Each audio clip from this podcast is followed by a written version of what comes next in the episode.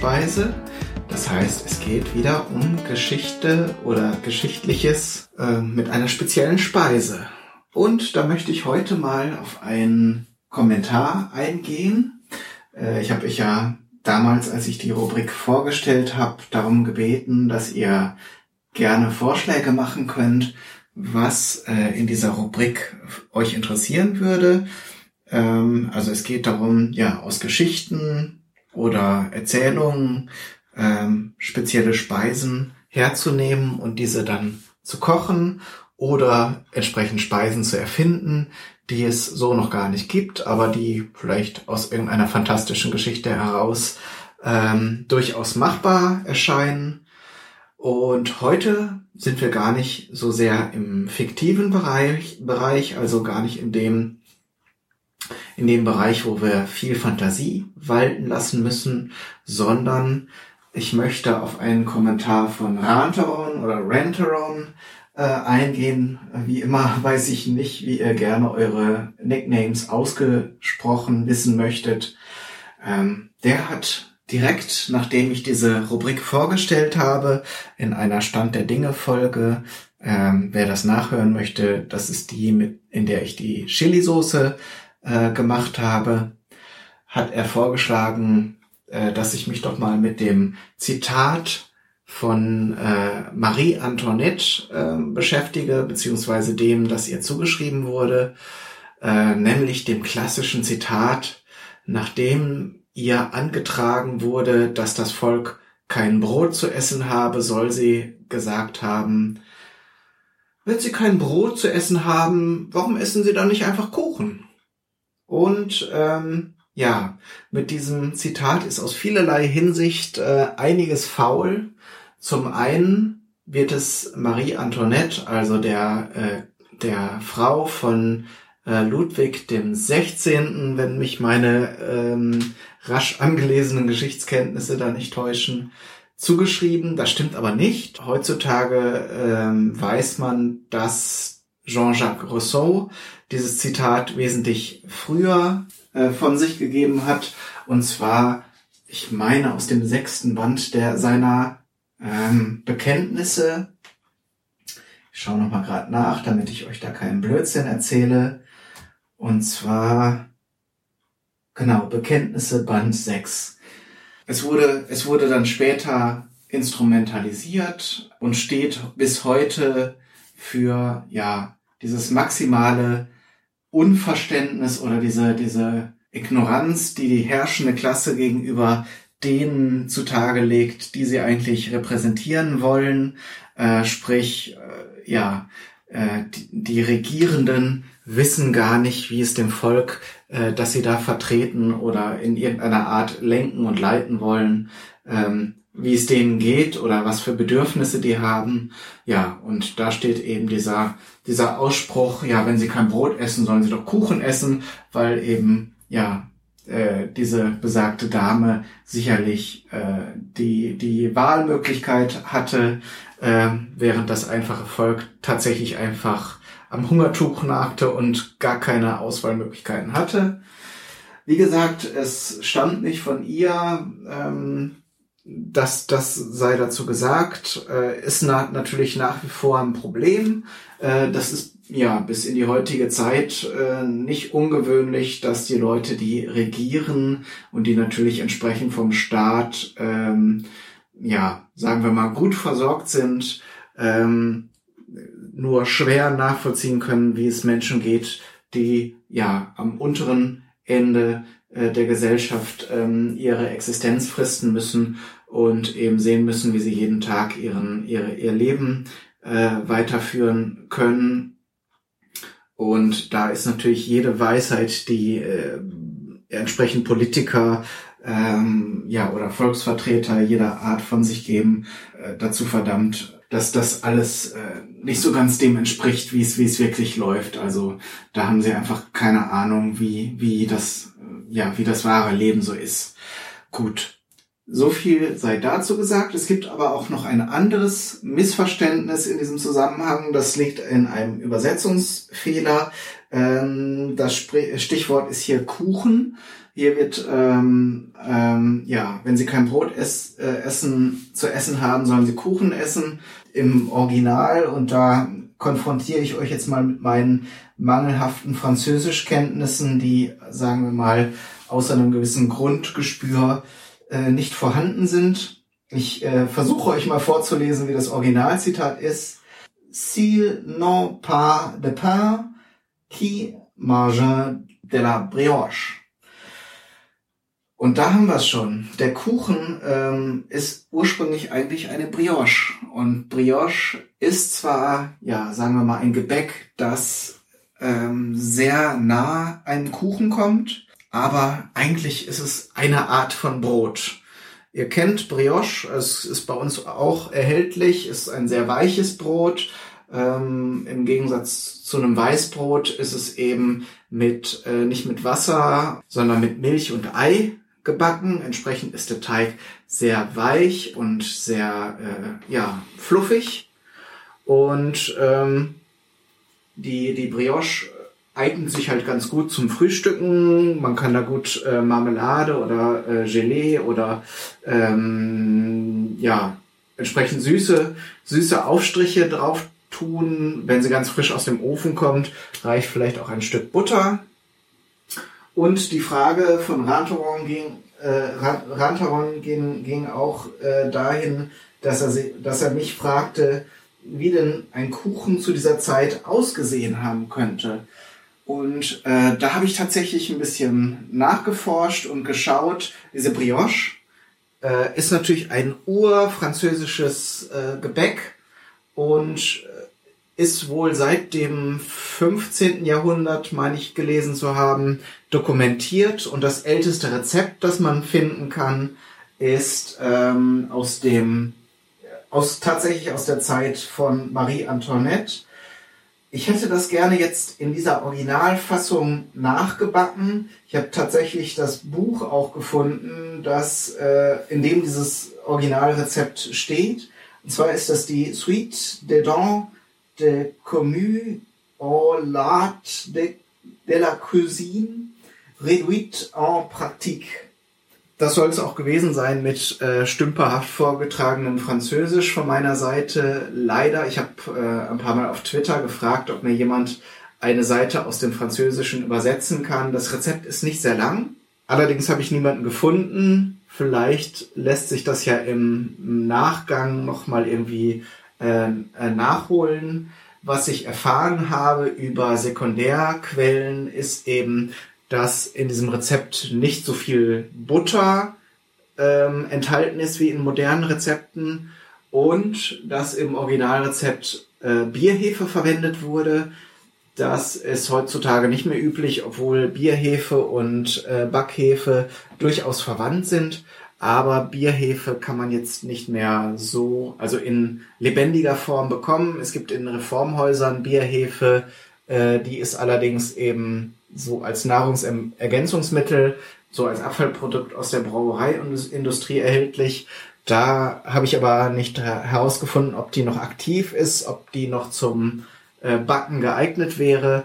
Und ich gehe jetzt mal davon aus, dass der sowohl der geschmackliche Unterschied als auch der Unterschied in der Wirkung jetzt äh, so minimal ist, dass wir da das Original, äh, den Originalgeschmack ähm, durchaus nachbilden können. Ich habe allerdings jetzt ähm, ein moderneres Rezept gesucht oder eine Kombination aus modernen Rezepten, so dass der Anspruch, den ich jetzt ursprünglich hatte, nämlich ein Rezept aus der alten Zeit nachzubilden. Der ist mir nicht ganz gelungen. Ähm, wie gesagt, das ist, schieben wir aber auf, falls jemand von euch äh, mir dieses, diese Seite aus dem alten Buch, das ist auch äh, in den ähm, Google-Büchern durchaus äh, auffindbar.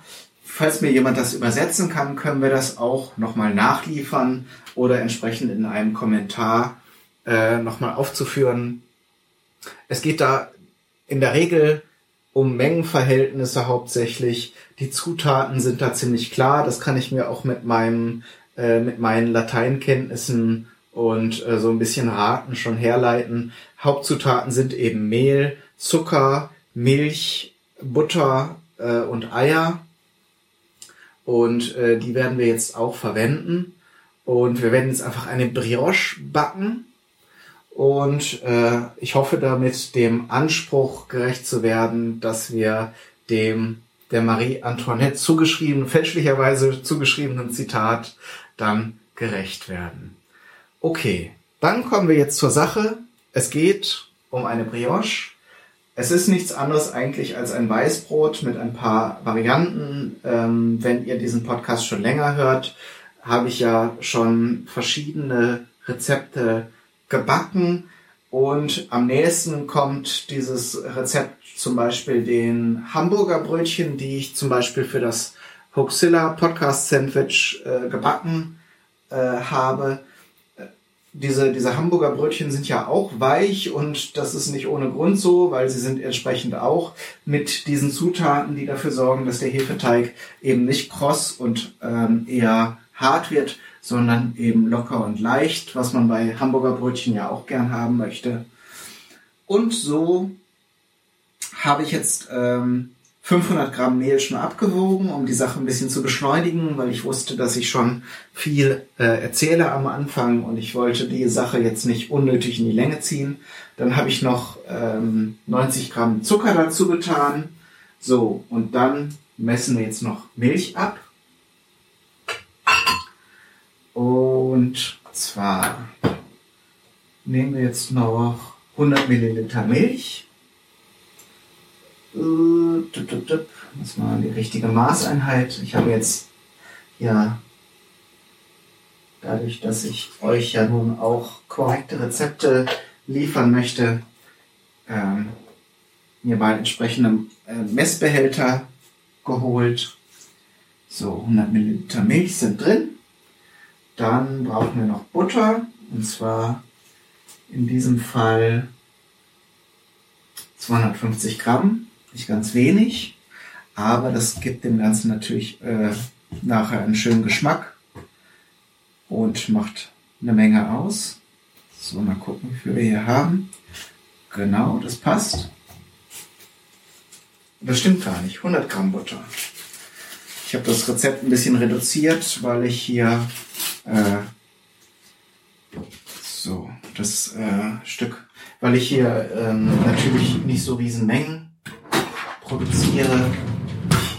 Wenn ihr natürlich eine riesen Brioche machen wollt für mehr Personen als zwei oder drei, könnt ihr das wie immer vervielfältigen. Das Stück Butter zerkleinere ich jetzt natürlich in kleine, kleinere Stücke, damit sich die le leichter einarbeiten lassen. So. Dann geben wir noch zwei Eier in den Teig.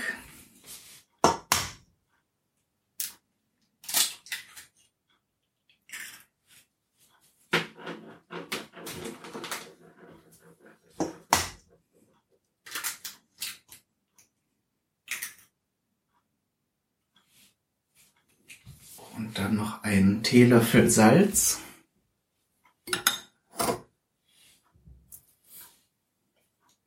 gut für das geschmackliche Gleichgewicht, wenn man jetzt sehr viel Zucker oder sehr viel süße Zutaten hat. Das kennt ihr vielleicht auch noch von eurer Oma vom Kuchenbacken.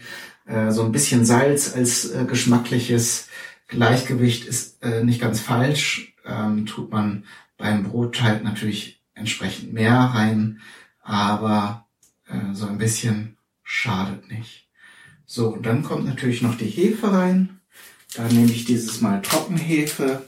Grundsätzlich, wenn ihr sowas plant ähm, herzustellen, empfehle ich euch immer die frische Hefe zu nehmen, weil die den Teig nochmal wesentlich äh, in meiner Wahrnehmung und Erfahrung wesentlich schöner macht. Die äh, Trockenhefe erfüllt zwar ihre Funktion, aber die, ähm, die frische Hefe macht den Teig wesentlich homogener und ähm, ja, äh, vom, vom Volumen her ist das schöner. So, und dann haben wir schon alles drin. Das Ganze wird jetzt natürlich schön vermengt. Ich blende entsprechend dann das laute Mixergeräusch äh, für euch ein bisschen aus und verkürze das. Äh, der Teig muss natürlich jetzt gründlich vermischt werden, bis eine gleichmäßige Masse entsteht.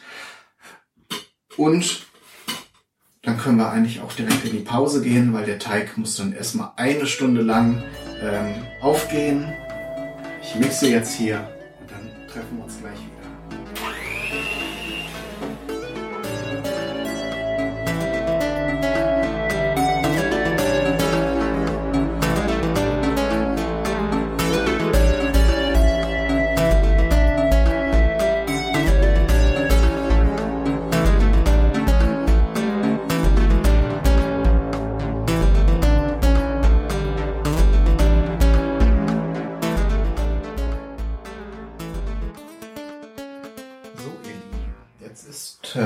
Zeit vergangen. Der Teig ist über Nacht im Kühlschrank gewesen.